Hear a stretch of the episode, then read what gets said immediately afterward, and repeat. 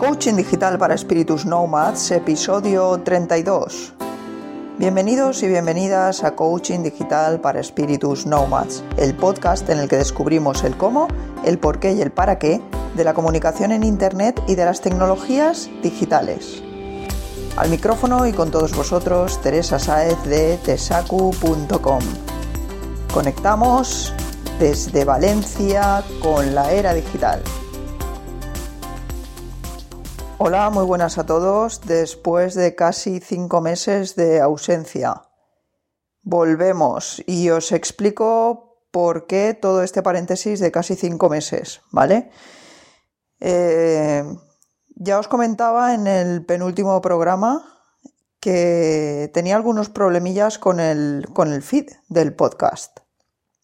Eh, no sé si de Spreaker o de PowerPress venía el problema, pero lo que se sabe es que los episodios empezaron a no actualizarse en el feed de iTunes y ni, en el de Evox, aunque en Spreaker seguía estando todo correcto, y el podcast acabó por desaparecer completamente de iTunes. Me di cuenta de casualidad porque en ningún momento recibí ningún aviso por parte de Apple. Al ver que en Evox también pasaba, Intenté ponerme en contacto con ambas plataformas, con iVoox y con iTunes. De iVoox aún estoy esperando respuesta. No es la primera vez que he intentado contactar con ellos por alguna cosa y ni siquiera se han dignado a responder o han respondido tres meses después. En este caso ya van cinco meses casi y ni siquiera han respondido. Y de iTunes pues recibí un correo automatizado diciendo que se trataba de un problema con el feed y que lo validara con unas herramientas que me recomendaron, unas herramientas online antes de volver a enviarlo. Lo hice, probé con esas herramientas, me salía, que, el feed estaba todo correcto, con lo cual pensé que había sido simplemente un error eh, técnico por parte de, ellos y, volví a reenviar el feed. Eh, les dije eso, que todo estaba correcto, y volví a recibir el mismo correo que había recibido la vez anterior, otro correo automatizado diciendo exactamente lo mismo. Al comprobar de nuevo con las herramientas recomendadas que el feed funcionaba perfectamente, y ya que en Spreaker también parecía funcionar todo perfectamente, decidí suprimir el intermediario, es decir, PowerPress, que era el plugin que yo utilizaba para, para controlar mi feed eh, desde el blog, ¿vale? Eso fue antes de que saliese la aplicación esta de Podcast Connect de iTunes, eh, que te permitía también hacer esto de redireccionar el feed para si en el caso de que lo cambiases, que no afectase a la audiencia, ¿vale? Eliminé este intermediario, volví a probar con las herramientas, todo seguía siendo perfecto, volví a reenviar el feed a iTunes. En este caso probé también con el de Spreaker directamente, a enviar el feed directamente de Spreaker, no el que yo había creado con PowerPress, que era el que estaba utilizando hasta el momento. Lo había validado previamente con las herramientas, funcionaba todo correcto, lo volví a enviar. De nuevo recibí el mismo correo automatizado por parte de iTunes. La respuesta de iTunes cada vez tardaba más en llegar y ni qué decir tiene que siempre tuve que comunicarme con ellos en inglés. Que no es que me dé, no es que se me dé mal el inglés, pero hablar de algo tan técnico y de un caso tan lleno de misterios sin resolver, pues tenía su complejidad, la verdad llegó a complicarse. La impotencia que sentía al ver cómo no había manera de restituir el podcast ni al cambiar el feed iba en aumento, como podéis imaginar. Llegué a enviarles incluso varias capturas de pantalla eh, de las herramientas que me habían recomendado y para que viesen que todas ellas daban el ok al feed, que decían que el feed estaba bien. Ni aún así. Eh, tengo que decir que los chicos de Spreaker estuvieron a mi lado en todo momento. El primer correo que me enviaron sí que fue automatizado, pero en cuanto vieron que el problema no se solucionaba, pues como es lógico, como debería de ser, eh, aún no siendo problema de su plataforma, me asignaron un técnico y desde ese momento hasta el final de la pesadilla estuvo ayudándome a intentar solucionar el tema. Aunque tampoco sabía qué hacer, porque los únicos que parecían rechazar mi feed eran los de iTunes, probó el chico de Spreaker a clonar mi podcast, eh, a cambiar el feed. Yo dije, vale, cambiamos el nombre del podcast, incluso, si os dais cuenta, en el feed nuevo no aparece coaching digital para espíritus nomads, sino coaching digital, ¿vale? Lo acorté a ver si era un problema de caracteres o lo que sea, nada. Eh, después de intercambiar un montón de correos con Apple, asegurándoles que tenían algún tipo de bucle en su aplicación de Podcast Connect que no me permitía solucionar el problema, ni siquiera eh, enviando otro, otro podcast, o sea, el mismo podcast pero con otro feed, pues después de enviarles un montón de capturas de pantalla también, defendiendo mi teoría y por fin que se designaran a, se dignaran a responderme personalmente, se pudo solucionar el problema. En cuanto me asignaron un técnico, yo creo que ya fue por pesada, verían ahí un montón de tickets abiertos con respuestas automáticas que no habían solucionado nada y al final pues, pues me enviaron a un técnico de verdad, me, o sea, me enviaron, me pusieron en contacto con un técnico una persona, un humano, y el problema se solucionó. A día de hoy no puedo deciros cuál fue la causa del problema. Si la alteración de algún dato del feed, bien por parte de Spreaker, bien por parte del plugin de PowerPress. Con algún dato me refiero a alguna etiqueta o similar de algún episodio. Sospecho que fue algo de esto porque incluso en Spreaker me aparecía algún carácter especial entre los tags de algunos episodios, lo que sí os puedo decir es que pasé un infierno de dos meses a la hora de resolverlo, gracias al pésimo, por no decir algo más indecoroso, servicio de atención al cliente de Apple. Es una vergüenza que nos traten así a los podcasters, la verdad. Ya sabéis lo que me estaba costando sacar adelante el podcast todas las semanas, por cuestiones de tiempo, y esto ya fue el acabose. Os estaréis preguntando que si tardé dos meses en resolver el problema porque he estado casi cinco meses sin actualizar el podcast. Pues porque la pesadilla que os acabo de contar me dejó cao total y me hizo darme cuenta de lo vulnerables que somos ante las grandes marcas y de cómo nuestro esfuerzo se puede ir al garete en un plis plus. Y eso me hizo cuestionarme muchas cosas. Además, a esto se le sumó que me surgió la ocasión de compaginar desde noviembre hasta agosto mi trabajo como freelance con el trabajo que hacía anteriormente como docente, en este caso en una escuela de adultos de la Consellería, con unos horarios que la verdad me han complicado lo de compaginarlo todo más de lo que pensaba.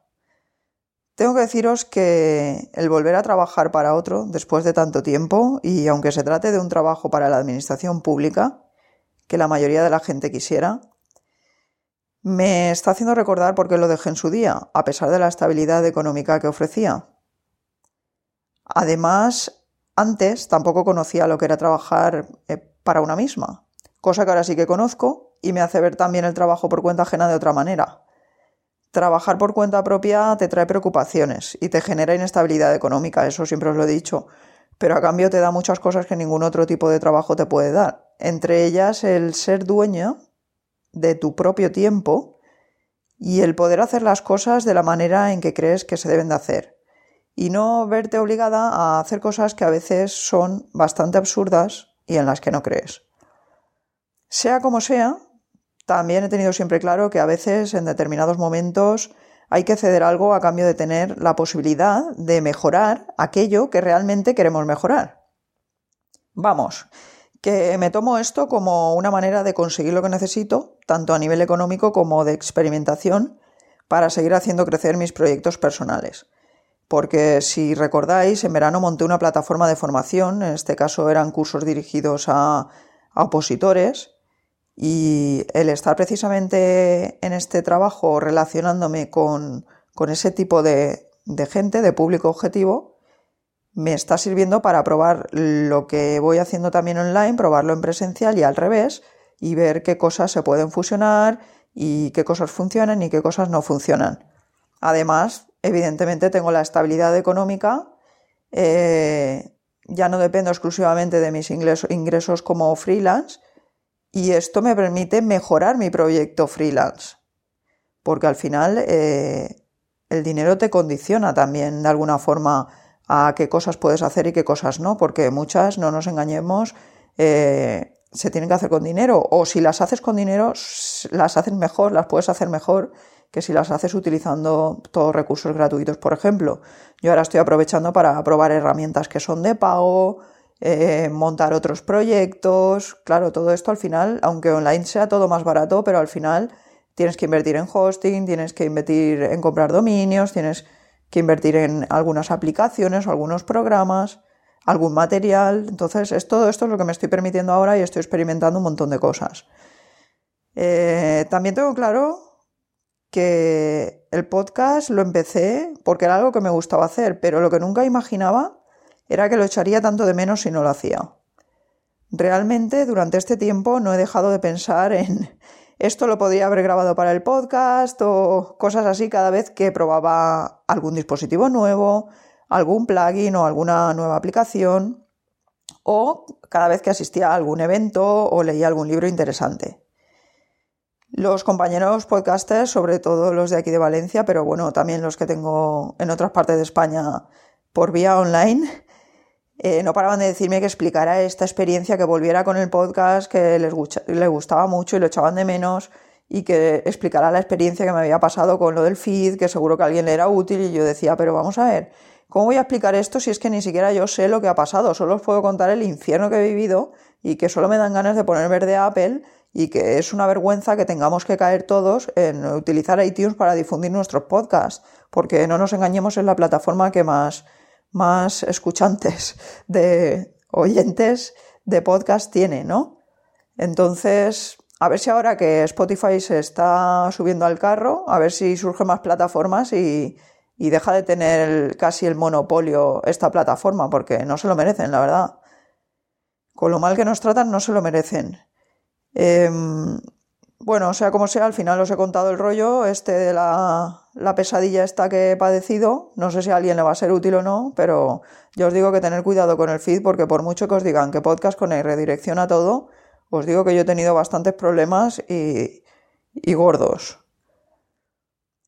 Experiencias relacionadas con el mundo del podcasting que he tenido durante este tiempo, pues ha habido dos Podnight Valencia más por medio, eh, en la última en concreto, bueno, a cada una de ellas ha ido incorporando nuevos miembros, podcasters valencianos, y la verdad es que la cosa está yendo muy bien, lo pasamos súper bien, cada vez hay más buen rollo, y creo que dentro de poco ya organizaremos otra porque ya toca.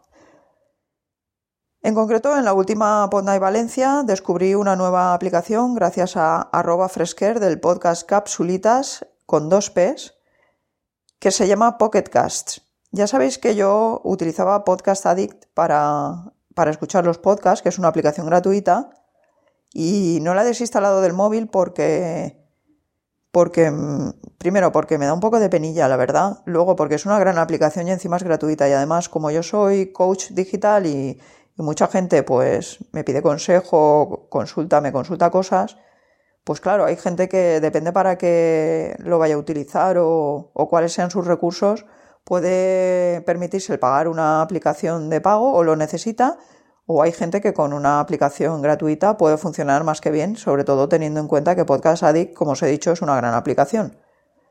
Entonces, pues no la he querido desinstalar porque quiero hacer alguna cosita con ella. Em, otra cosa que he hecho ha sido pasar de la herramienta que utilizaba, que era la de Podrover, para, para centralizar, digamos, todas las, las valoraciones que me iban llegando del podcast desde diferentes sitios. Eh, la empecé utilizando versión gratuita, una versión que había beta y tal, y al final luego ya sacaron la versión de pago y, hice la prueba con la versión de pago y al final me la, me la compré, ¿vale? Eh, va muy bien, eh, la verdad es que justamente como ha coincidido también que, que ha sido cuando no he publicado el podcast, pues tampoco es que me hayan llovido las reseñas, de hecho creo que no me han dejado más ninguna nueva desde que, desde que, o una, sí, creo que me dejaron una nueva desde que, desde que dejé de emitir el podcast. Entonces, eh, pues tampoco es que la haya podido probar ahí un montón, sí que al principio me enviaron un par de correos automatizados, que esto parecía ya la pesadilla 2. Me mandaron dos correos automatizados diciendo que había algún problema con el feed y casi me suicido me puse en contacto con la persona que ha creado la, aplicación esta, que la verdad es súper majo, súper guay. Y nada, nada, me confirmó que era un error de ellos, de algo que estaba detectando ahí, pero que todo seguía funcionando normal. Aunque me enviaron ese correo, todo seguía funcionando bien. Eh, otras cosas que he hecho ha sido colaborar en algún otro podcast y eh, a nivel educativo, pues hice, impartí un curso de podcasting a, para profesores, eh, para que pudiesen incluir el podcasting en sus clases y en sus planes educativos. Estuvo muy bien porque además intenté no centrarme solo en la parte de realizar podcast, que es al final en lo que yo cuando he asistido a todos los cursos de podcasting que he asistido, sobre todo a nivel educativo, es en lo que se centra todo el mundo. Y a veces pierden un montón de tiempo con los aspectos técnicos cuando realmente los profesores que imparten esto no son técnicos de sonido ni de edición de audio ni nada de esto y se complican la vida un montón con todo esto cuando no es ni de lejos lo más importante de un podcast y menos a nivel educativo. Entonces, pues intenté también que vieran la parte de lo que es el oyente de podcast y de cómo pueden utilizar los podcasts a nivel de, que los alumnos sean los que escuchan podcast. Entonces hubo estas dos partes.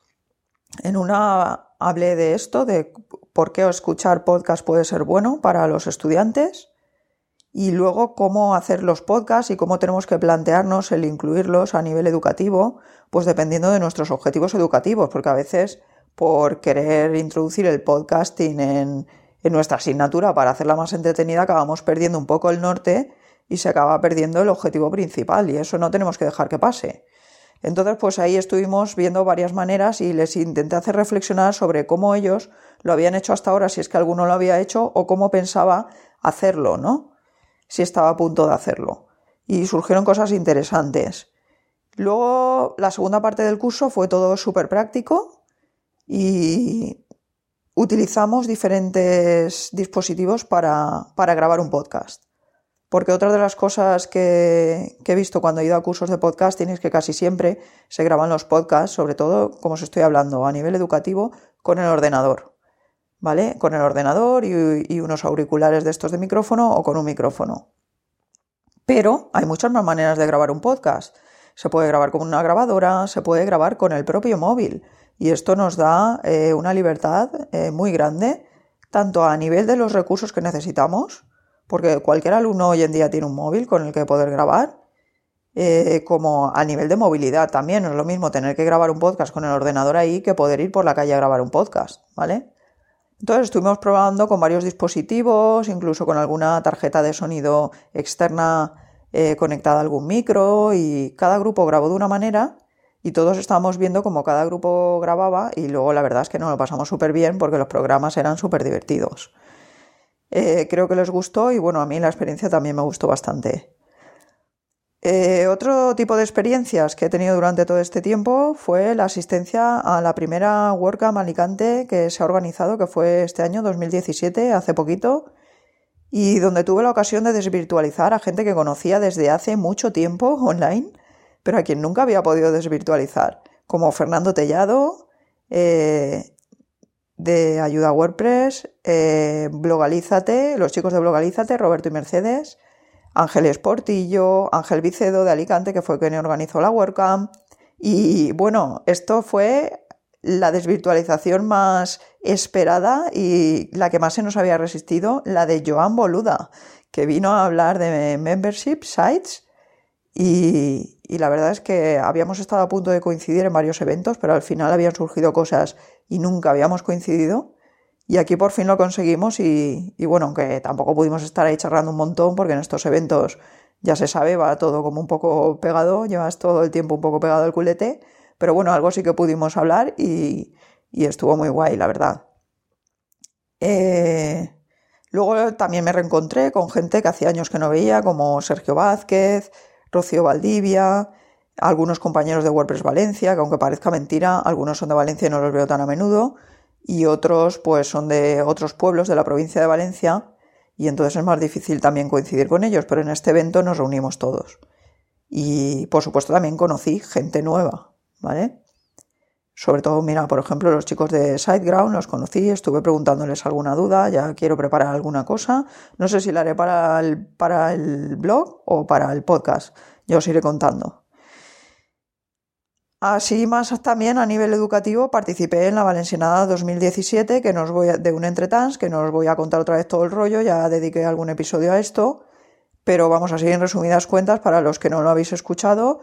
Es una actividad que se realiza con alumnos principalmente de secundaria, pero también de, ciclos formativos y de adultos, ¿vale? De escuelas de adultos.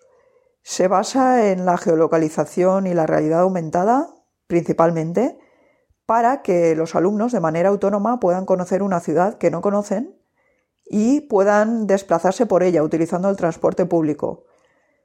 Esto así es muy resumido, ¿vale? Esta es una actividad muy, muy grande, eh, que además tiene un potencial grandísimo, se puede hacer mil cosas con esta actividad. Pero bueno, más o menos para que lo entendáis. Un Entretrans es esto, una asociación, una red de profesores que nos dedicamos a investigar eh, eh, la manera de incluir las TIC en el sistema educativo. Y, bueno, deciros que esta era la tercera edición, que en las dos primeras participé, vamos, a tope, a tope en la organización, fui de las personas que organizaron. En esta me mantuve un poco más, más al margen en el tema de la organización, tanto por cuestiones de tiempo como porque ya no me motivaba tanto, porque ya lo había hecho dos años y hacer otra vez lo mismo no me motivaba. Y en un entretrans hacemos mil actividades, con lo cual puedo dedicarme a hacer otra cosa. Por ejemplo, lo del podcasting, que este año me apetecía más hacer eso.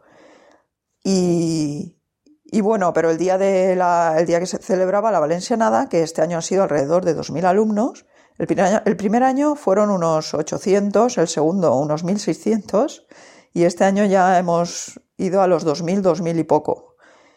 Y, y bueno, como veis es una actividad bastante interesante. El día del evento sí que estuve, por supuesto, ahí a tope porque ese día se necesita toda la ayuda que se pueda. Yo estuve intentando resolver incidencias técnicas y también difundiendo en redes sociales el evento.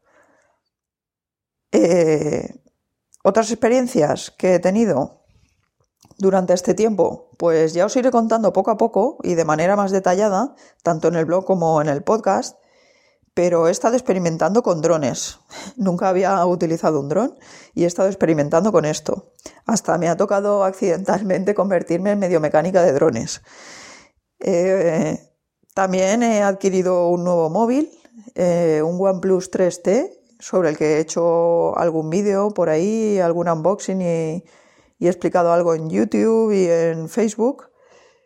Eh, quiero hacer algo más, más grande sobre esto, algún tipo de, seguramente será en el blog, una entrada de blog bastante completa sobre esto.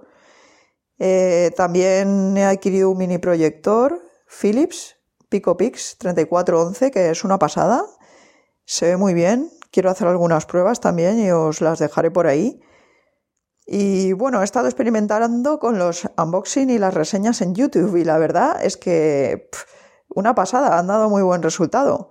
En los vídeos en directo de, unboxing y todo esto en Facebook eh, son interesantes porque avisan a la gente de que estás emitiendo en ese momento y entonces hay gente que se pone a ver el vídeo o lo que sea. Pero la mayor interacción la he conseguido en YouTube, sobre todo cuando ha pasado el tiempo, porque en Facebook en el momento que lo estás haciendo, si emites en directo, sí, pero luego enseguida unas publicaciones tapan a otras y ya deja de tener interacción, ¿no? De, de, incitar a la interacción. En cambio, en YouTube me están todavía llegando comentarios, gente preguntándome cosas sobre los productos que he ido eh, publicando en los vídeos, haciendo el unboxing o explicando cosas de ellos. Quiero seguir explorando este campo porque me parece también bastante interesante. Y bueno, he leído también bastantes libros. Algunos me parece muy interesante el comentarlos y seguramente los comentaré en episodios del podcast. Siempre, claro, libros que serán relacionados con la temática del podcast, bien con la tecnología y los negocios digitales, todo esto, ¿vale? Em, futuras experiencias que, que voy a tener. Estoy pensando en dividir el podcast en secciones más o menos fijas, como por ejemplo lecturas recomendadas, noticias, eh, algún producto digital, análisis de algún producto digital, eh, cosas así, ¿vale? Todavía no tengo claro cómo voy a dividir las secciones. Supongo que todavía grabaré algunos programas así sin secciones pero probando cosas diferentes, temáticas diferentes, a ver qué es lo que más interesa a la gente y en función de eso pues crearé las secciones. O igual os pido directamente opinión, ya veremos a ver cómo lo hago. Eh, también tengo pensado, o se me ha ocurrido, el grabar algunos episodios más breves, así extra. Aunque los viernes siga publicando el episodio normal, ¿no? Del podcast, Eh, cuando surja alguna cosilla así que sea interesante y que sea de actualidad y que no pueda esperar a contaros el viernes, pues directamente con el móvil grabarlo o incluso transmitirlo directamente con el móvil vía Spreaker. Y no sé, pienso que puede ser interesante porque a veces hay cosas que os quiero contar que si me espero al viernes quizá ya se han pasado de actualidad, ya no tienen sentido la, y, hacerlo así pues puede ser interesante y además experimentar con la radio en directo siempre me ha gustado también. Eh, estoy pensando también en vender la mesa de mezclas que tengo USB, que está nueva porque en realidad nunca la he usado para grabar un podcast entero con ella, solo la he usado para hacer algunas pruebas, porque ya os dije que no me es cómodo grabar con una mesa y conectado todo lleno de cables. Y, estaba pensando en venderla y cambiar mi grabadora, la que tengo la Zoom, que es por la otra de la misma marca, pero modelo más avanzado y con más opciones de conexión de micros. Eh, aunque bueno, estas grabadoras son más aparatosas, entonces claro, no tengo claro qué hacer si vender también mi grabadora Zoom actual, que es súper ligera y fácil de llevar, o quedarme con esta y comprar la otra, para una utilizarla más en casa o en sitios así más estáticos y la otra pues poderla llevar más de viaje, ¿no? También tengo pendiente probar algunos programas de grabación y edición de audio y haré haciendo reseñas y explicándoos lo que me va pareciendo mejor o peor. Y la asignatura pendiente que tengo es la de traer invitados al podcast. He estado hablando con algunos, pero no hemos llegado a acabar de concretar eh, días y horas de conexión. Al final es un poquillo complicado, pero bueno, sigo intentándolo, que sepáis que he estado haciendo algunas gestiones y bueno, ya habéis visto que realmente no es que he estado parada, esto solo es un resumen de todo lo que he estado haciendo en todo este tiempo. Creo que también me ha venido bien esta desconexión para poder probar cosas y tener un poquillo más de tiempo para ver otras perspectivas. Esto ha sido todo por hoy. Muchísimas gracias por volver a escucharme. Eh, ya sabéis, espero vuestras preguntas, sugerencias, ideas o propuestas en tesacu.com barra contacto y vuestras valoraciones en iTunes para ver si conseguimos devolverle un poquito de visibilidad al podcast, sobre todo después del paréntesis. Volveré con un nuevo episodio el próximo viernes. No me voy a comprometer a hacerlo a una hora fija de momento, pero sí a subir un nuevo episodio a lo largo del día. Hasta entonces, feliz fin de semana y no dejéis de digitalizaros.